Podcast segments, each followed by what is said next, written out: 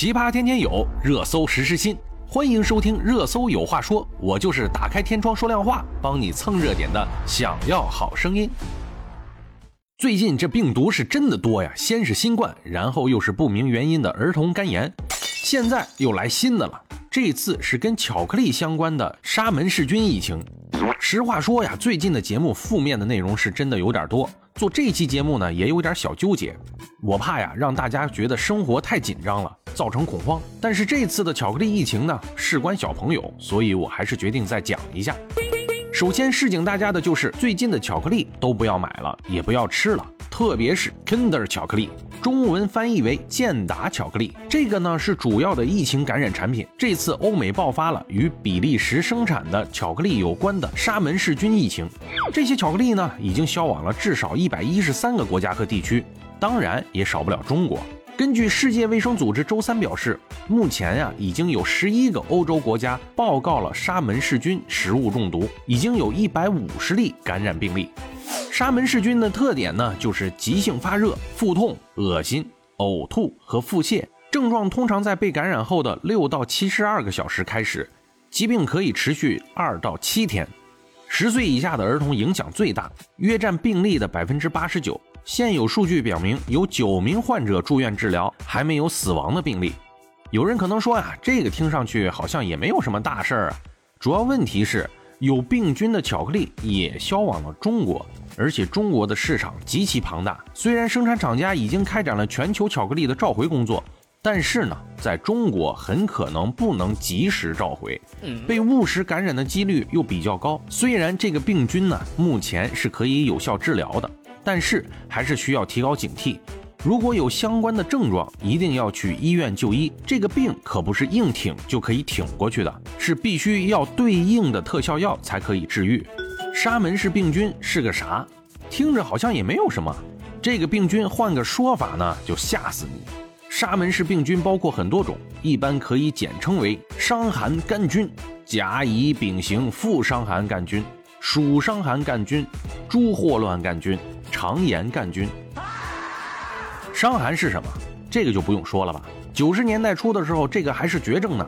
如果被感染，那死亡率超过百分之九十。鼠伤寒就是跟老鼠相关的，猪霍乱那就是跟猪有关系的。这么说就吓人了吧？建议啊，大家还是多小心。虽然目前只有比利时的巧克力出了问题，但是啊，面对影响身体健康的病毒，我通常建议最好本着宁可错杀一千也不放过一个的原则。所以大家近期还是不要吃进口巧克力了，因为我们不知道其他的巧克力生产厂商会不会有问题。生产厂家难免在经营过程中会出现一些危机。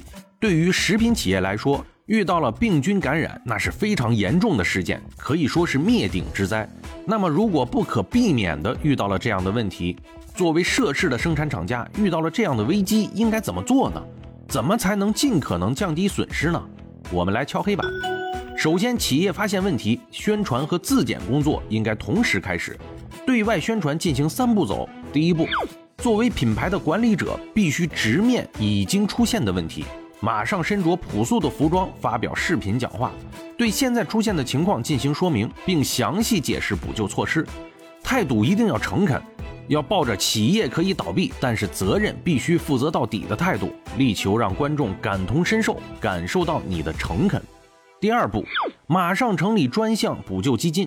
对因为产品导致的病患进行及时救治，让患者能够积极的去医院治疗，不要使事态严重。只要有死亡，那对你的打击绝对不是那点救治款能够解决的。派出专人去看望病患，感谢他们对产品的信任，同时让他们感受到产品是负责任的产品，表明生产厂家的态度。第三，更换包装。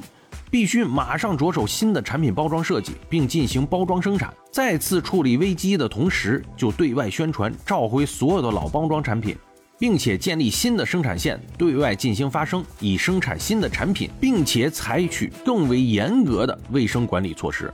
请大家放心大胆的使用新产品，旧包装产品请大家回收或者就地毁掉。简单必须要做的就是这三步，不怕企业出错，就怕企业推诿不敢承担责任。